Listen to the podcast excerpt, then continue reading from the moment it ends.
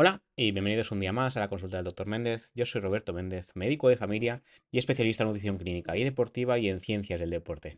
Como ya sabéis, aquí hablamos de nutrición, de medicina, de deporte, una mezcla de tantas.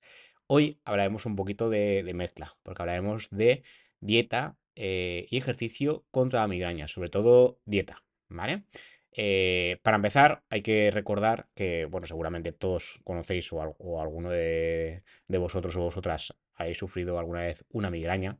Y la migraña es uno de los dolores de cabeza más potentes e incapacitantes de los que se conocen hoy en día. Hay muchísimos tipos de dolores de cabeza.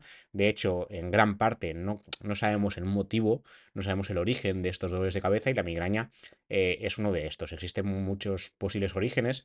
De hecho, se, se sospecha que la, que la migraña podría tener cierto origen psicológico, es decir, que eh, la ansiedad pueda provocar migraña, esto, esto, es así, o sea, se puede provocar eh, migraña sufriendo ansiedad, pero hay gente que tiene migraña y no tiene ansiedad, obviamente. De hecho, hay muchísimos casos que es justo al revés, que la migraña es la que provoca la ansiedad. Entonces, hoy haremos un poquito de qué se ha visto, qué, qué dice la evidencia científica sobre qué tipo de alimentos consumir o cuáles evitar para poder prevenir o al menos mejorar en parte esta migraña.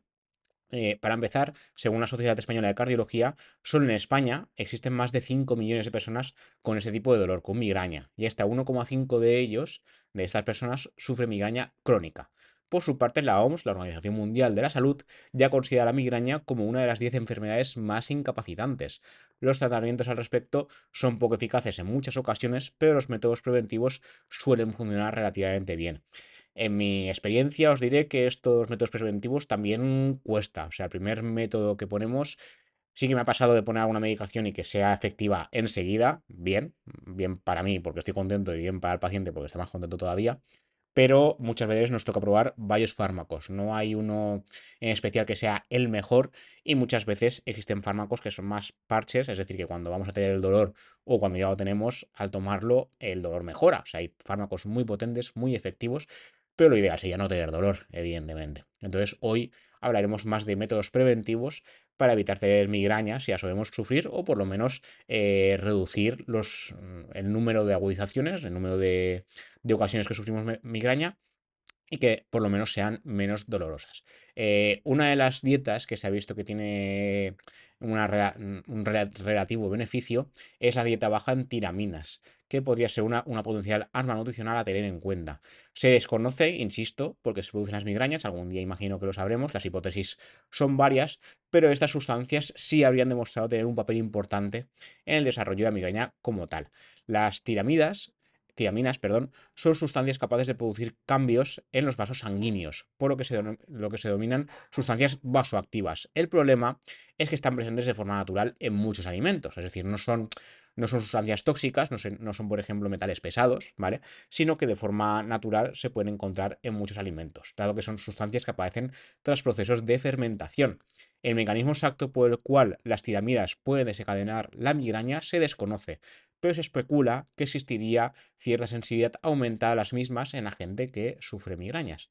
Al mismo tiempo, existen otras sustancias a tener en cuenta de forma independiente que también eh, podrían colaborar en que tengamos migraña, aunque los episodios sean más dolorosos. El glutamato, por ejemplo, sería una, la cafeína o el alcohol también se habrían relacionado con la migraña.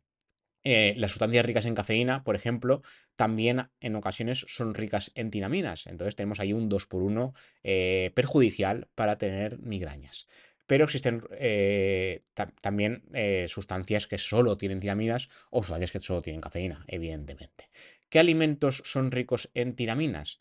Pues los, más comunes son los quesos, ahora hablaremos de todos un poquito, pero se encuentran, las tiraminas se, encuentran comúnmente en alimentos proteicos y cuando más se añejan, más se fermentan o más se curen, eh, más concentración hay. ¿Vale? Esto pasa en muchos alimentos que cuanto, por ejemplo, los quesos, ¿no? El primer ejemplo que he puesto, cuanto más curado es mejor en ciertos aspectos y peor en otros. Como ya dijimos en el podcast dedicado a los quesos, cuanto más curado es un queso, más graso es y eh, menos lactosa tiene. Entonces, para los intolerantes a la lactosa, es bueno que el queso sea curado porque tiene menos lactosa, obviamente, pero tiene más grasa, por tanto es más denso calóricamente.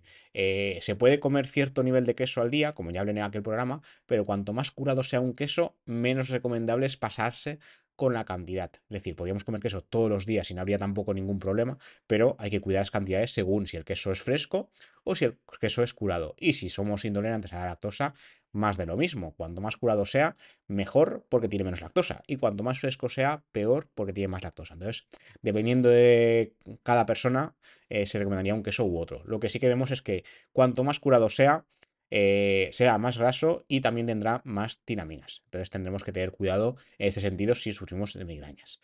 A pesar de que los alimentos pueden ser similares y el procesado, almacenamiento y preparación pueden ser similares, a veces las concentraciones de tinaminas son diferentes. Y también hay que recordar que no es posible reducir eh, la cantidad de tinaminas al cocinar el alimento. Esto no funciona como los antinutrientes de los que ya hemos hablado en otras ocasiones, sino que estas sustancias están ahí y van a estar ahí independientemente de su cocinado. Por, por tanto, eh, dentro de lo que es una dieta baja en tinaminas, lo que tenemos que hacer es eliminar los alimentos relacionados con los procesos de fermentación, lo cual puede dar lugar a una lista bastante extensa, que en este caso, para hacer el artículo que os enlazaré en las notas del programa, eh, eche mano de la lista de la clínica Mayo, que os describiré ahora.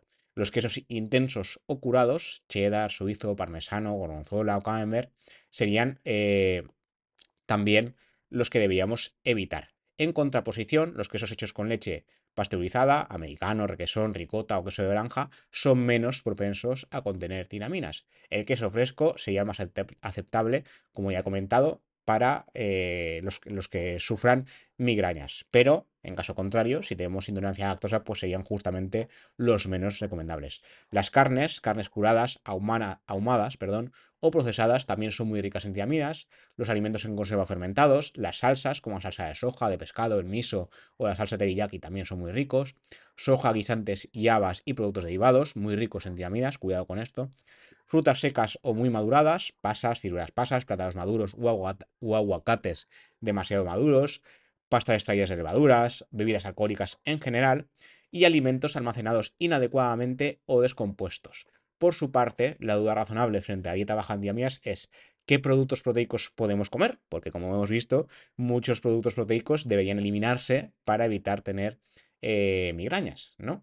Esto en caso de que suframos migrañas, ¿eh? O sea, si no hemos tenido nunca migraña, no vale la pena hacer una dieta baja en tinaminas porque no, no tiene sentido, ¿vale? Esto está hecho eh, a, propósito para aquellas personas que ya tienen un diagnóstico de migraña o se ha cronificado la migraña y no mejoran por nada del mundo. La alimentación ha demostrado mejorar esto e incluso prevenir de forma bastante eficaz, pero hasta cierto punto. La alimentación tampoco es milagrosa.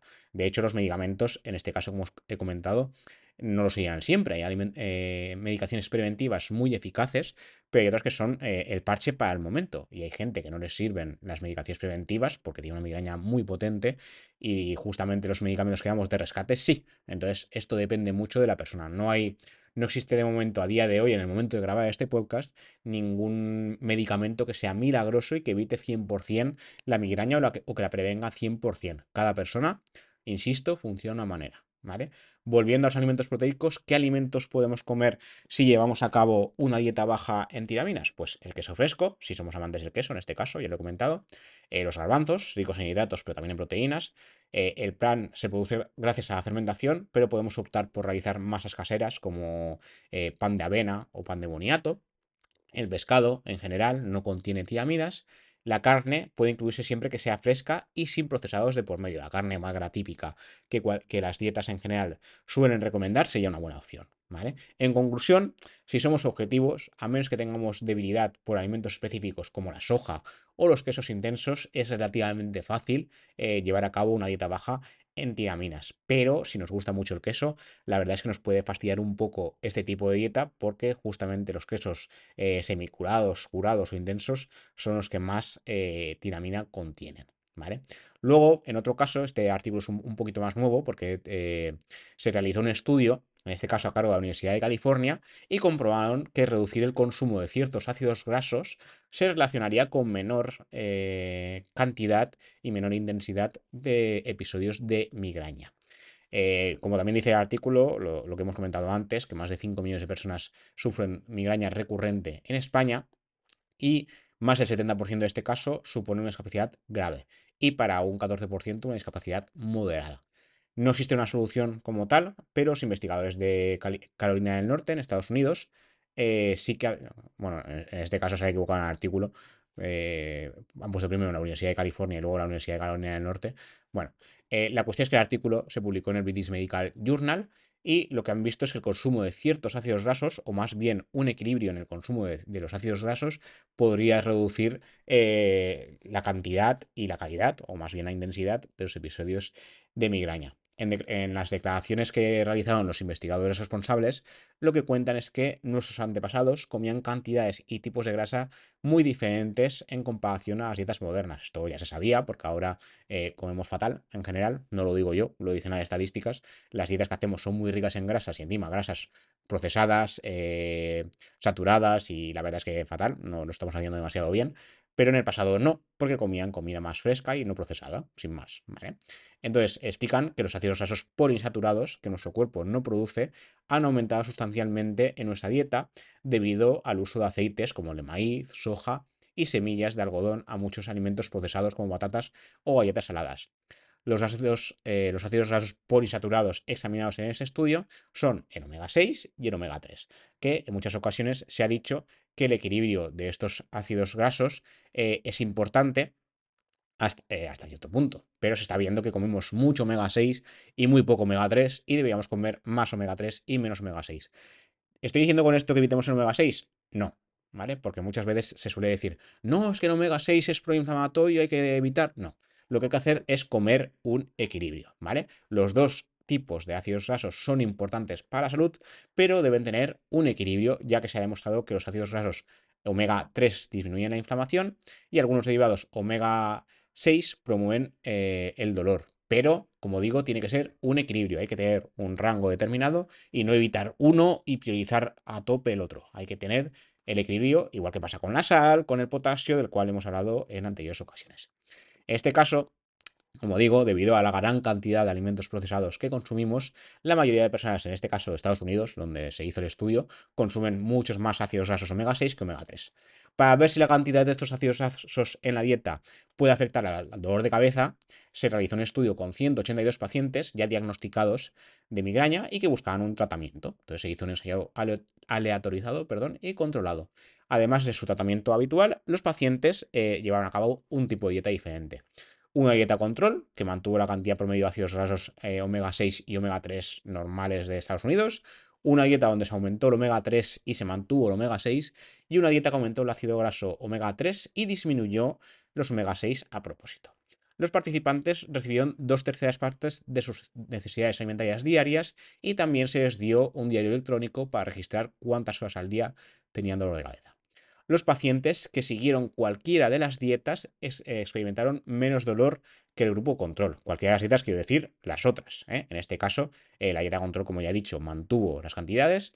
En la primera dieta de estudio se aumentó el omega 3, pero se mantuvo el omega 6. Y en la segunda se aumentó el omega 3. O sea, en las dos se aumentaron los ácidos grasos omega 3, pero se disminuyó el omega 6. Pues solo con aumentar el omega 3 ya se vieron beneficios. Además, aquellas que siguen una dieta alta en ácidos grasos omega 3 y bajas, más bajas de lo habitual, omega 6, experimentaron una mayor mejora.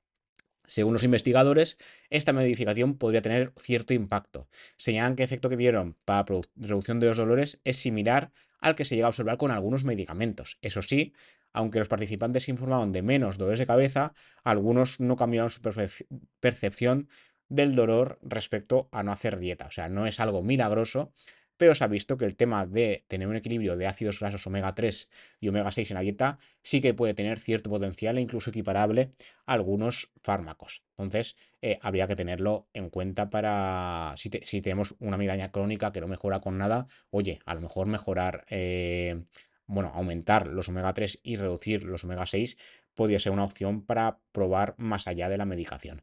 Real, eh, finalmente, respecto al ejercicio, eh, no se añadió ningún artículo porque no he encontrado eh, algún ejercicio en particular que mejore las migrañas, eh, a modo general, los ejercicios, el ejercicio recomendado sería eh, lo que dicen las guías clínicas generales para población general. Insisto mucho lo de general porque no hay nada específico para migraña, que sería hacer al menos dos sesiones de ejercicios de fuerza a la semana y al menos entre 150 y 300 minutos de ejercicio eh, semanales a nivel de, de, cardio, ya sea caminar, correr, bicicleta, natación, etc.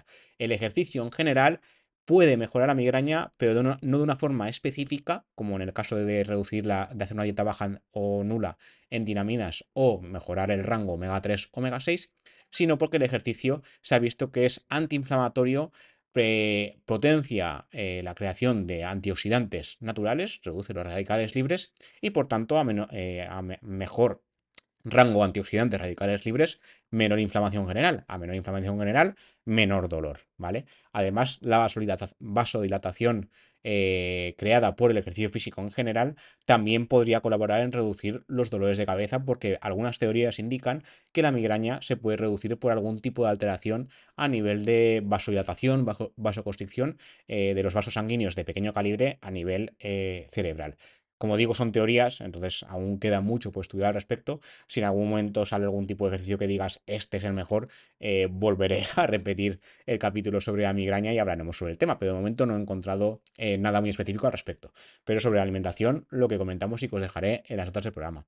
Como siempre, gracias por escuchar, gracias por ver esto si lo veis en YouTube y en las diferentes plataformas de podcast, porque estamos en todas partes. A partir de Qonda se distribuye a todas las plataformas: iBox, Apple Podcast, Google Podcast, Apple, Apple Podcast, ya lo he dicho, Spotify, la que queráis. Estamos en todas partes. Y nada, nos vemos y nos escuchamos en siguientes episodios. Hasta la próxima.